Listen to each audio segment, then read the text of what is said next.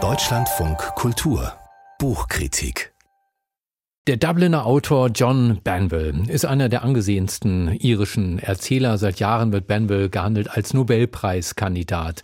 Jetzt ist er 78 geworden und legt nun seinen 20. Roman vor. Nicht gezählt die Kriminalromane, die veröffentlicht er nämlich unter Pseudonym. Singularitäten heißt das neue Buch von Banville. Gelesen hat für uns Literaturkritikerin Sigrid Löffler. Frau Löffler, guten Morgen. Guten Morgen. Was erwartet den Leser hier in dem neuen Banville-Roman? Ja, Singularitäten liest sich wie ein Remix von Banvilles größten Hits. Es ist ein Rundgang durch das Personal, die Themen und Motive seiner früheren Romane, die unentwegt in Anspielungen zitiert werden. Und man merkt dem Autor an, mit welchem Vergnügen er noch einmal durch seinen selbst geschaffenen literarischen Kosmos spaziert, diese reich ausstaffierte Gegenwelt aus Imagination und Sprache, die er sich über die Jahrzehnte hinweg erschrieben hat. Also ich habe diesen Autor noch nicht gelesen. Muss man denn Bernbills frühere Romane kennen, um sich in seinem neuen Roman zurechtzufinden? Nein, der Roman funktioniert auch ganz ohne Kenntnis der anderen Romane, auf die er anspielt.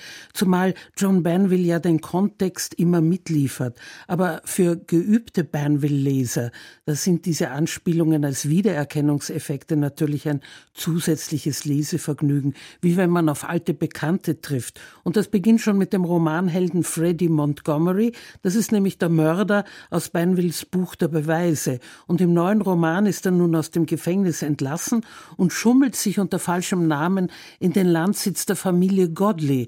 Und die Familie Godley, die kennen wir bereits aus dem Roman Unendlichkeiten. Und damals versammelte sich die Familie um das Sterbebett des Hausherrn Adam Godley, eines berühmten Mathematikers. Und Singularitäten knüpft genau dort an und nimmt den Faden wieder auf. Genau, und alle Banville-Fans werden jetzt natürlich fragen, wie geht's weiter? Mit den Godleys. Ja, der berühmte Adam Godley ist inzwischen tot. Die Familie hat einen etwas fragwürdigen Gelehrten beauftragt, seine Biografie zu schreiben. Und alle beide, der Biograf und der Mörder Montgomery, die schnüffeln jetzt bei den Godleys in der Vergangenheit herum und fördern allerhand unliebsame Geheimnisse zutage. Insofern tut der Roman, als wäre er einfach ein Landhausmelodram. Aber eigentlich geht es Banville um etwas ganz anderes. Sein Buch ist ein Ideenroman. Es geht um die sogenannte Brahma-Theorie, die der alte Godley aufgestellt hat und die ihn damals weltberühmt gemacht hat. Brahma-Theorie, was, was ist das? Die Theorie besagt, dass die Welt als Ganzes nicht mit sich selbst identisch ist. Sie ist nicht singulär, weil unendlich viele Paralleluniversen existieren. Und das heißt natürlich, dass die Wirklichkeit unzuverlässig ist.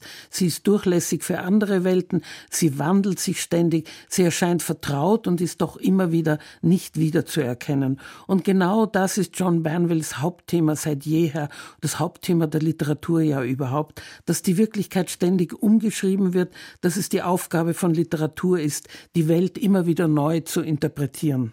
Wie würden Sie denn nun dieses Buch äh, Singularitäten von John Banville definieren? Ist das tatsächlich eher ein unterhaltsames Landhausmelodram, wie Sie gerade gesagt haben, oder ist es nicht doch ein ernsthafter Ideenroman?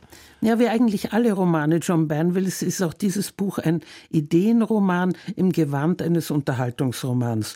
Und niemand beherrscht diese Form so virtuos und so brillant wie John Banville.